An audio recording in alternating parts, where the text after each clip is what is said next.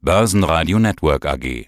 Die Expertenmeinung. Ja, mein Name ist Andreas Scholz vom Finanzplatz Frankfurt hier von der DFV Eurofinance Group. Wir richten einmal im Jahr die Eurofinance-Wege aus und mein Schwerpunkt ist die Geldpolitik, das Banking, die Entwicklungen hier am Finanzplatz und das machen wir einmal die Woche.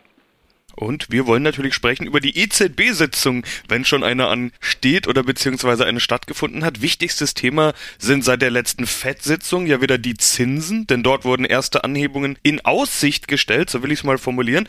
Bei der EZB bleibt aber vorerst alles, wie es war, oder? Ja, das kann man so sagen. Wir haben zwar jetzt den Liftoff von Richard Branson erlebt und von Jeff Bezos, Liftoff, also das Abheben ihrer Raketen und der Träger aber bis Christine Lagarde sozusagen hier abhebt und die Zinsen irgendwann steigen, auch da spricht man ja vom Lift-Off der Zinsen, wird es noch etwas länger dauern. Wir haben ja hier schon über die Strategie der EZB gesprochen, vor einigen Wochen. Wir haben ja eine neue Strategie und jetzt wurde sozusagen mit der Sitzung gestern, mit der Ratssitzung auf Basis dieser neuen Strategie der Ausblick, der Zinsausblick angepasst, also die sogenannte Forward Guidance. Wir können es ganz knapp machen, ganz kurz machen. Es sieht nicht auf absehbare Zeit danach aus, dass die Zinsen in der Eurozone angehoben werden. Die EZB war relativ konkret und da muss man trotzdem aber immer wieder ein bisschen nachlesen und auch ein bisschen zwischen den Zeilen natürlich mitlesen. Die Botschaft ist, die Zinsen werden so lange nicht erhöht, Sie bleiben auf dem aktuellen Niveau, sie können sogar noch mal fallen, bis die Inflation auf 2% steigt, Sebastian, und zwar weit vor dem Ende des Projektionszeitraums der EZB. Das ist so der Zeitraum zwei bis drei Jahre, dann nicht wieder fällt, das ist ganz, ganz wichtig, also sie erreicht zwei Prozent, sie fällt nicht und sich dort erstmal dauerhaft hält, dauerhaft hält, also mittelfristig sich dort stabilisiert. So lange passiert erstmal gar nichts und dann könnte man darüber nachdenken, möglicherweise auch die Zinsen mal wieder anzupassen. Wir liegen ja aktuell, Sebastian, bei einer Inflation von 1,9 Prozent. Ja, jetzt könnte man sagen, mein Gott, wir sind ja relativ nah dran an diesen 2 Prozent. Da könnte ja was passieren. Aber die EZB geht davon aus, die Zinsen könnten zwar vielleicht sogar die 2 Prozent touchieren, vielleicht sogar knapp mal die 2 Prozent übersteigen. Dann werden aber die Inflationsraten wieder unter die 2 Prozent fallen. Wir werden Basiseffekte bekommen und die EZB macht sich eher Sorgen, dass die Inflation wieder dann zu tief unter die 2 Prozent rutscht. Also sie hat den Eindruck, wir sind noch sehr, sehr weit weg von diesem sich dauerhaft bei 2% halten. Ja, du machst jetzt schon das Richtige, nämlich erklären. Darum ging es ja gestern auch. Die EZB wollte mehr erklären, wollte verständlicher werden. Wie gut hat das denn funktioniert?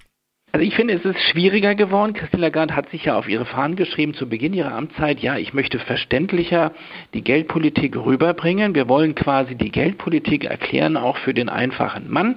Wir wollen erklären, was wir machen, wie wir es machen und warum wir es machen. Ja, die Botschaft ist klar, wir wollen keine Inflation, wir wollen stabile Preise, Preisstabilität und wir wollen eine gut laufende Wirtschaft. Das ist auch alles weiterhin natürlich der große Rahmen. Aber dann schwingt da doch sehr viel Verbalakrobatik mit, muss man sagen. Man muss auch das Eingangsstatement ist drei Seiten lang. Ich habe es mehrmals gelesen. Es war ja so ein bisschen die Idee, dass das Eingangsstatement etwas verständlicher werden sollte. Das, was wir gestern bekommen haben, ist, finde ich, noch komplizierter geworden. Es lässt relativ viel Interpretationsspielraum. Man könnte sogar sagen, da ist für jeden was dabei. Die einen sagen, die EZB marschiert eher Richtung Fett und die hat ja so eine Durchschnittsbetrachtung. Die Fett sagt ja, wir wollen bewusst auch eine Inflationsrate von über 2% eine gewisse Zeit wenn wir zuvor unter 2% waren und wir berechnen dann, dann einen Durchschnitt. So konkret geht die EZB nicht vor. Aber ich würde sagen, da ist für jeden was dabei. Es gibt genauso Parteien, die sagen, ja, sie denkt, sie handelt fast wie die Fed. Andere sagen, nein, sie macht es ganz anders. Also wir müssen uns da alle noch so ein bisschen eingerufen, auch die sogenannten ECB-Beobachter, die Watcher. Und im Moment ist es für die nicht einfacher geworden. Ja, auch weil die Begrifflichkeiten natürlich nach wie vor kompliziert sind. Eine dieser Begrifflichkeiten will ich nochmal rausgreifen. Symmetrisches Inflationsziel. Du hast ja vorhin schon ein paar Dinge dazu gesagt. Was bedeutet das jetzt genau? Bitte in deinen Worten. Ja, das symmetrische Inflationsziel, das ist sozusagen der Output dieser neuen Strategie. Das ist das, was wir jetzt so seit äh, knapp drei Wochen wissen von der EZB. Die EZB hat das Ziel, und bisher ist es relativ einfach und klar, was ich sage, die Inflation bei zwei Prozent zu halten oder sie auf 2% zu bekommen. Also nicht irgendwie nahe dran, sondern genau 2%. Symmetrisch heißt, dass Abweichungen nach oben, also über die 2%, wie nach unten, also unter 2%, wo wir jetzt gerade sind, gleichermaßen nicht erwünscht sind. Klingt erstmal logisch und ist auch verständlich. Problem wird jetzt aber der Mitteleinsatz, um das hinzubekommen, der ist asymmetrisch. Man könnte also sagen, wir haben hier also ein asymmetrisch-symmetrisches Inflationsziel. Warum asymmetrisch, der Mitteleinsatz? Die EZB macht sich mehr Sorgen um den Bereich unter 2%. Sie sagt, wir sind mehr in Sorge, wenn die Inflation Richtung 1% läuft, zu weit weg nach unten rutscht von den 2%, weil wir auf der Zinsseite nach unten nicht so viel Spielraum haben. Ja, es gibt eine Zinsuntergrenze, Irgendwann sind wir bei Null. Wir haben zwar auch gelernt, dass es negative Zinsen geben kann und wir haben ja auch negative Zinsen. Und jetzt sagt die EZB, wenn wir nach unten abweichen, dann müssen wir besonders wirkungsvoll, und sie hat ein neues Wort entdeckt, besonders beharrliche Maßnahmen durchführen. Also besonders beharrlich sein, um dagegen anzukämpfen. Sie macht sich also weiterhin mehr Sorgen vor einer möglichen Deflation als vor einer Inflation, die vielleicht mal eine gewisse Zeit über 2% liegt. Sie scheint bereit zu sein, das eher zu tolerieren. Also nach oben hin ist sie etwas cooler, nach unten hin macht sie sich mehr Sorgen, weil sie weiß, da haben wir nach unten hin haben wir irgendwann keine Möglichkeit mehr, auf der Zinsseite was zu machen, also mit den Zinsen gegenzusteuern. Wenn es nach oben geht, können wir die Zinsen natürlich beliebig nach oben anpassen. Da haben wir mehr Handlungsspielraum. Also wir haben hier zwar ein erstmal auf den ersten Blick verständliches, symmetrisches Inflationsziel, aber wir haben eine EZB, die sich nicht in beide Richtungen gleich große Sorgen macht. Zinsanhebungen haben wir jetzt schon angesprochen, beziehungsweise Zinsen. Es gibt ja noch das zweite wichtige Tool, die Anleihekäufe. Wie wird es da weitergehen? Gibt es da schon irgendwelche Hinweise?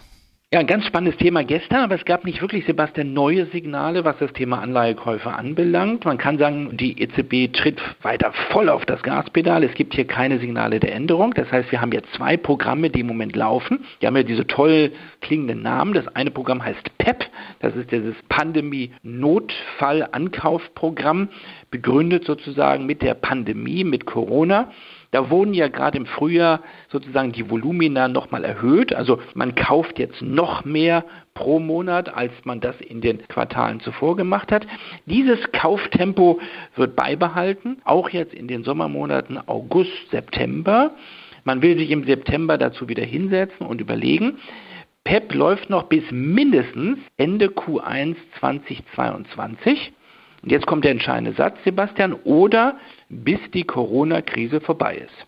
Also der Bundesbankpräsident, der davon ausgeht und der empfohlen hat, wir müssen raus aus dem Krisenmodus, also mindestens bis Ende Q1 hat er unterschrieben, aber der Zusatz, bis die Corona-Krise vorbei ist, das bedeutet ja, wenn wir Delta, Gamma und sonst was diskutieren, und Delta ist ein Punkt, wo sich die EZB Sorgen macht, dass Delta jetzt doch wieder auch ein Bremsfaktor wird, muss man davon ausgehen, PEP geht weiter. Pep wird vielleicht einen neuen Namen bekommen, aber wird auf jeden Fall über, da bin ich mir ganz, ganz sicher, über das Ende von Q1 2022 hinaus laufen. Jetzt gibt es ja eigentlich dann noch so eine Deckelung, Gesamtvolumen 1,85 Billionen. Naja gut, das kann man aufstocken. Und wir haben ein zweites Programm, das heißt nicht PEP, sondern APP. Das gab es schon vorher. Da kauft die EZB nochmal jeden Monat für 20 Milliarden Euro Anleihen. Das könnte ausgeweitet werden. Man könnte sich auch vor, man kann sich vorstellen, dass wenn PEP ausläuft, es ein APP 2.0 gibt, ein neues APP-Programm, wo die EZB auch flexibel auf dem Markt auftreten kann und was dann nicht mehr 20 Milliarden beträgt pro Monat, sondern vielleicht 50 Milliarden. Also Klammer auf, Klammer zu. Ich würde sagen, die EZB behält hier alle Flexibilität und wird auf die nächsten Quartale weiterhin mit vollem Dampf, mit voller Kraft am Markt kaufen. Schauen wir am Schluss noch auf die Marktreaktion. Wie reagiert denn der Devisenmarkt?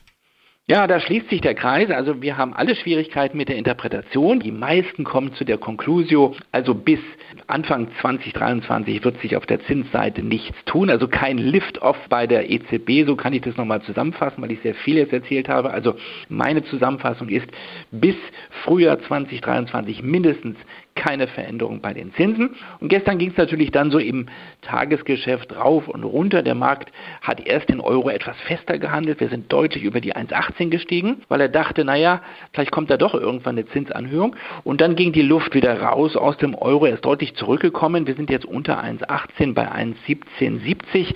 Es hat sich jetzt wohl die Meinung dann doch durchgesetzt, da passiert auf absehbare Zeit nichts, also kein Lift-Off. Auf der anderen Seite sagt man sich natürlich auch, die FED wird nichts tun. Und wenn wir dann Euro-Dollar vergleichen, also diesen transatlantischen Währungsvergleich machen, dann kommen wir zur Schlussfolgerung, beide Seiten werden erstmal nichts tun. Und das bedeutet wahrscheinlich weiter ein sehr, sehr enger Handel. Euro-Dollar so bei 1,18, 1,19, 1,17. Ich erwarte keine großen Veränderungen. Klingt erstmal langweilig, aber ist das Ergebnis dieser Geldpolitik. Andreas, vielen Dank. Besten Dank, liebe Grüße. Tschüss. Der Börsenpodcast.